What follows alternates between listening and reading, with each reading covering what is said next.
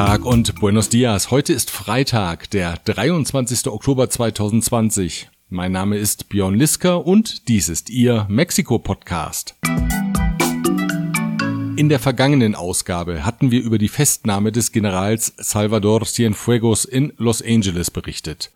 Cienfuegos war von 2012 bis 2018 mexikanischer Verteidigungsminister. Die US-Ermittler werfen ihm vor, während seiner Amtszeit das relativ unbekannte Kartell von Nayarit unterstützt zu haben. So soll er die Organisation über Bewegungen des Militärs und der Marine informiert haben. Auch eine persönliche Beteiligung am Drogenhandel wird ihm vorgeworfen. Offenbar hatten die US-Ermittler das Blackberry des ehemaligen Ministers über einen längeren Zeitraum abgehört und so ihre Erkenntnisse gewonnen. Besonders sensibel wird in Mexiko registriert, dass die US-Behörden die mexikanischen Partner nicht über ihre Ermittlungen informiert hatten, bevor die Festnahme erfolgte. Zahlreiche Medien sehen dies als Beleg für das Misstrauen der USA in die mexikanischen Sicherheitskräfte. Präsident López Obrador hat sich bisher mit Kommentaren zurückgehalten, verteidigte aber das Militär. Die Festnahme des Generals sei kein Indiz für generelle korrupte oder kriminelle Strukturen, sagte er. Der Experte für organisierte Kriminalität und nationale Sicherheit Raúl Benítez Manaut befürchtet, dass sich das Misstrauen auch auf die Kooperation mit anderen Staaten, darunter Deutschland, Frankreich und Großbritannien, ausbreiten wird Nutznießer eines Rückgangs der internationalen Kooperation wäre das organisierte Verbrechen, warnte er am Mittwoch in einer Konferenz des Colegio de México. Aumenta la desconfianza en el exterior del país, en el sistema de seguridad de México y puede afectar la cooperación en muchos ámbitos. Aquí está hablando de que aumenta la desconfianza con Inglaterra, con Alemania, con Francia, con Guatemala, con Argentina, Entonces, el narcotráfico, el crimen organizado tiene una dimensión transnacional y si, se, y si hay desconfianza, se dificulta la cooperación. Y si se dificulta la cooperación, ¿a quién beneficia? A los narcos, al crimen organizado.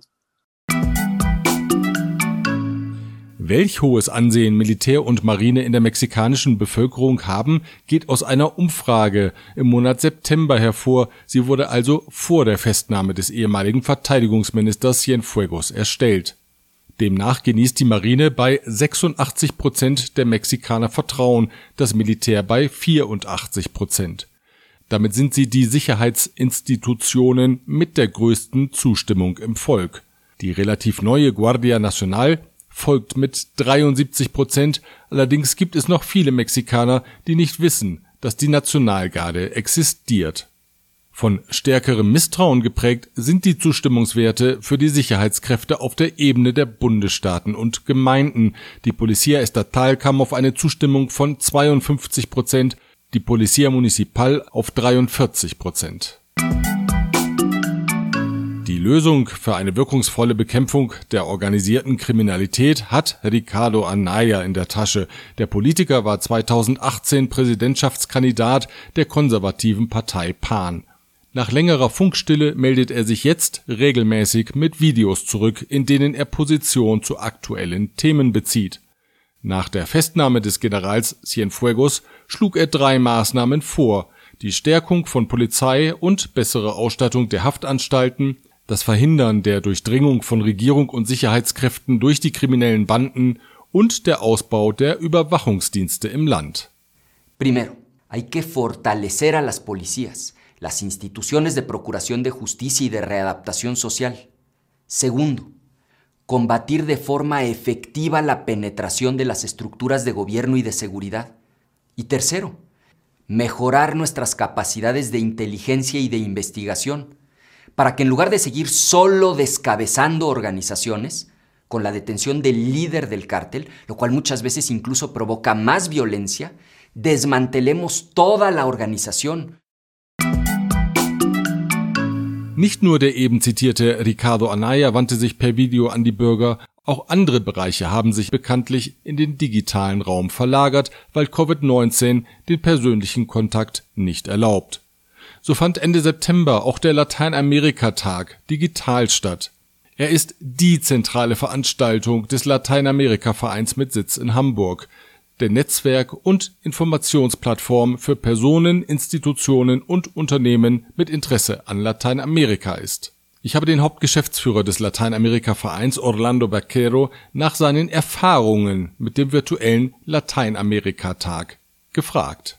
Also es war für uns eine völlig neue Erfahrung. Äh, nach 70 äh, Jahren Präsenzveranstaltung, das war jetzt der 71. Lateinamerika-Tag, zum ersten Mal vollkommen virtuell. Wir waren sehr glücklich dieses Mal. Wir hatten viel mehr Besucher als sonst. Äh, wir hatten über 550 Besucher in, in unserem Lateinamerika-Tag. Üblich sind zwischen 270 und 300. Auch das Niveau von Speakern und Teilnehmer war sehr hoch. Es war natürlich für die etwas einfacher, teilzunehmen, als wenn sie sich dann bewegen müssen, in irgendeine Stadt kommen und einen Tag verbringen. Das war natürlich auch äh, ein Plus von so einer Veranstaltung. Als Informationsveranstaltung war es großartig, aber es bleibt immer noch was, was fehlt. Und dieser persönliche Kontakt, das äh, sich bei der Schlange am Kaffeestand zu treffen, sich zu unterhalten, wieder zu sehen, der Ideenaustausch, die Diskussion nach den Events, das alles fehlte. Nicht nur die Auslandshandelskammern und Consultingfirmen, auch der Lateinamerika-Verein ist ein Gradmesser für das Interesse deutscher Unternehmen an der Region. Ich wollte von Orlando Baquero wissen, wie nach seiner Beobachtung derzeit das Interesse deutscher Unternehmen an Mexiko ist. Das Interesse ist nach wie vor hoch. Wir haben äh, in der Arbeit des Lateinamerika-Vereins sehen wir, was unsere Mitglieder am meisten bewegt. Und das sind natürlich die zwei großen Wirtschaften in Lateinamerika, äh, Brasilien einerseits und Mexiko andererseits. Wir wissen, es gibt einige Branchen, die momentan einige Schwierigkeiten haben, aber wir sehen nicht, dass das Interesse schwindet. Im Gegenteil. Also mindestens bleibt konstant, man hört zu, man wartet, man fragt. Das heißt, das Interesse bleibt an Mexiko. Und wie, so habe ich Orlando Baquero abschließend gefragt, sieht es in umgekehrte Richtung aus? Wie groß ist das mexikanische Interesse an Deutschland? Es ist schwierig. Man hat deutlich gemerkt, wie vor zwei Jahren der Blick der Politik von Mexiko nach, nach außen hin weniger wurde. Das Abschaffen von ProMexico war ein schwerer Schlag. ProMexico war eine der, der, der Promotionsagenturen, die wirklich sehr gute Arbeit getan haben, zumindest hier in Deutschland. Ein sehr kompetenter Partner. Und das äh, hinterließ schon ein Loch. Dann, wenn man sieht, dass hochrangige Politiker aus Mexiko in den letzten zwei Jahren kaum in Deutschland waren, zeigt das auch, dass da, man versteht nicht, ist es mangelndes Interesse oder äh, man sieht das nicht als wichtig, von der Politik präsent zu sein. Den Vergleich macht es, dass man sieht, dass das Mexiko vor einigen Jahren ständig präsent in Deutschland war und mittlerweile ist es wenig geworden. Andersrum sieht man bei der Wirtschaft, direkt bei der Wirtschaft schon das Interesse. Äh, das CCE hat verstärkt die Nähe zu Deutschland gesucht. Äh, da gibt's schon mehr, mehr Gespräche untereinander mit hier, mit der deutschen Wirtschaft. Auch in Mexiko steht offenbar die zweite Welle der Covid-19-Pandemie bevor. Das Krankenhauspersonal in mehreren Bundesstaaten berichtet von wieder ansteigenden Fallzahlen. Die Bundesregierung von Chihuahua gab am Donnerstag bekannt, dass der Bundesstaat zur Warnstufe Rot auf der Covid-Ampel zurückkehrt. Damit sind wieder strikte Einschränkungen für das öffentliche Leben verbunden. Eine steigende Tendenz der Fallzahlen gibt es nach Angaben des Gesundheitsministeriums auch in Aguascalientes, Coahuila, Durango, Nuevo León, Querétaro, San Luis Potosí und Zacatecas.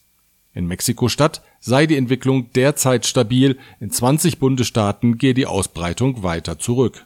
Der Covid-19-Experte der Regierung Hugo López Gatell appellierte an die Bundesstaaten, die Covid-Maßnahmen wieder strikt umzusetzen. Er bedauerte, dass es in mehreren Teilen des Landes eine übereilte Rückkehr zur Normalität gegeben habe mit Fiestas, Festivals und der Öffnung von Bars. Am Dienstag hatte das Gesundheitsministerium zudem eine Empfehlung herausgegeben, wonach Flugreisen nur in unverzichtbaren Fällen angetreten werden sollen. Erstmals heißt es in der Empfehlung, auch für mexikanische Staatsbürger könne es Beschränkungen bei der Wiedereinreise nach Mexiko geben. Im laufenden Jahr sind die illegalen Grenzübertritte von Mexikanern in die USA um 26 Prozent im Vergleich zum Vorjahr gestiegen. Dies gab die US-Behörde Immigration and Custom Enforcement am gestrigen Donnerstag bekannt. Insgesamt sei es zu rund 300.000 illegalen Grenzübertritten gekommen, im selben Zeitraum des Vorjahres waren es 230.000. Die Mehrheit der illegalen Migranten seien männliche Erwachsene gewesen, die eine Arbeit in den USA suchten. Zum letzten Mal präsentierte der Minister für innere Sicherheit Alfonso Durasso am Mittwoch die monatliche Kriminalitätsstatistik. Dabei konnte er eine überraschend positive Entwicklung bei den Autodiebstählen vermelden. Die nämlich gingen von Januar bis September im Vergleich zum selben Zeitraum des Vorjahres um 25 Prozent zurück. Auch die Zahl der Hauseinbrüche sank, und zwar um 22 Prozent. Nur in Sonora und Nuevo León nahm ihre Zahl zu, in allen anderen 30 Bundesstaaten ging sie zurück. Im Bundesstaat Mexiko um 15 Prozent, in Querétaro um 17 Prozent, in San Luis Potosí um 23 Prozent und in Puebla um 33 Prozent. Entgegen dem Eindruck, wonach die Besetzungen von Mautstellen an den Autobahnen ständig zunehmen und Banden diese Einnahmequelle für sich entdeckt haben, sagte Durasso, die Sicherheitskräfte hätten in den vergangenen Wochen zahlreiche Mautstellen von Besetzern befreit, die dort Geld der Autofahrer kassieren. In Nayarit seien Mautstellen befreit worden, die seit zehn Jahren besetzt gewesen seien. En Nayarit recuperamos hace 15 días, dos o tres semanas, ocho casetas. Algunas de ellas tenían 10 años tomadas. Durasso kündigte am Ende der Pressekonferenz seinen Rücktritt vom Ministeramt an, um nun für den Posten des Gouverneurs im Bundesstaat Sonora zu kandidieren. Der Regierung und der sogenannten vierten Transformation des Landes bleibe er eng verbunden, sagte Durasso, denn anders als bei früheren Regierungswechseln gehe es erstmals darum, das Land strukturell zum Besseren zu verändern. Veo a la 4T como un hecho insigne en la historia de nuestro país. Ha habido alternancias en México, pero ninguna de ellas representó un cambio verdadero. Hubo cambio de partido en el poder, pero el gobierno siguió sirviendo a los mismos intereses. Hoy el objetivo es recuperar el gobierno para ponerlo auténticamente al servicio de los intereses generales. Die 109 Treuhandfonds, über die wir in diesem Podcast bereits in der Vergangenheit berichtet hatten, sind nun Historie. Nach dem Parlament stimmte auch der Senat für die Auflösung der Fonds, die Präsident López Obrador als Hort der Korruption bezeichnet hatte. Der Präsident kündigte an, dass die aufgelösten Treuhandfonds jetzt intensiv unter die Lupe genommen werden. Dort, wo es Indizien für Korruption und unklare Geldflüsse gibt, werde es eine juristische Aufarbeitung der Vorgänge geben. He ordenado al consejero jurídico que se inicien ya trámites para llevar a cabo una auditoría amplia a todos los fondos y fideicomisos y que frente a evidencias de corrupción, de mal manejo, se presenten denuncias penales. Auch in dieser Woche ging es um die Energiepolitik der Regierung. Wie berichtet, hatten Gerichte das Dekret von Energieministerin Rocio Nale auf Eis gelegt, das den Zugang privater Energieerzeuger in das staatliche Netz einschränkt. Dies trifft de facto die private Produktion von elektrischem Strom unter Nutzung der erneuerbaren Energien. In der Praxis gehen die Projekte privater Investoren dennoch nicht voran. Die Kommission zur Energieregulierung CRE erteilt keine Genehmigungen, beklagen Experten. Die Zeitung Reforma zitiert Claudio Rodriguez Galan von der Kanzlei Thompson Knight mit den Worten, da die Regierung den Rechtsstaat leider nicht akzeptiere, werde alles blockiert. Die Richter hatten moniert, dass die neue Energiepolitik der Regierung nicht mit der Verfassung vereinbar sei. Präsident López Obrador sagte, er werde eine Verfassungsänderung anstreben, sollte es bei der ablehnenden Haltung der Richter bleiben. Wie er die Interessen der Privatwirtschaft im Energiesektor bewertet, stellte der Präsident ebenfalls klar. A nosotros no nos interesan los negocios privados, nos interesan los negocios públicos. Das spanische Unternehmen Iberdrola kündigte am Donnerstag an, bis zu einer Wende in der Energiepolitik nicht mehr in Mexiko zu investieren. Eine neue Gruppierung der Zivilgesellschaft tritt für Demokratie, Sicherheit, Gerechtigkeit, Wirtschaftswachstum und Naturschutz ein. Die Bewegung nennt sich Si por Mexico und vereint nach eigenen Angaben 400 Bürgerorganisationen und Unternehmerzusammenschlüsse.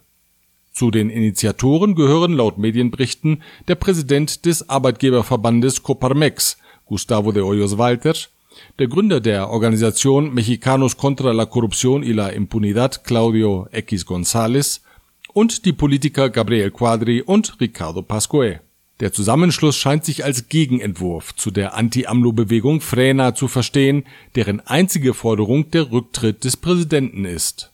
Si por Mexico dagegen will proaktiv Vorschläge für ein pluralistischeres und besseres Mexiko in die Debatte einbringen.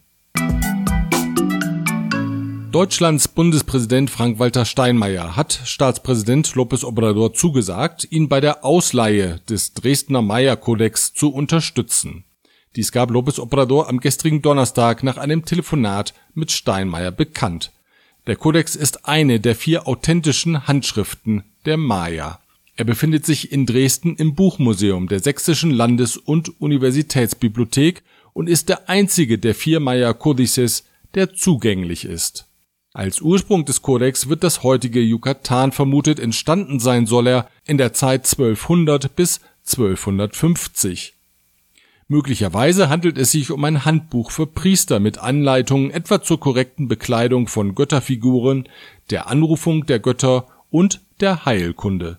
López Obrador will den Maya-Kodex 2021 anlässlich der Feierlichkeiten zum 200. Jahrestag der mexikanischen Unabhängigkeit in Mexiko ausstellen. In dem Telefonat lud er Bundespräsident Steinmeier zu den Feiern nach Mexiko ein.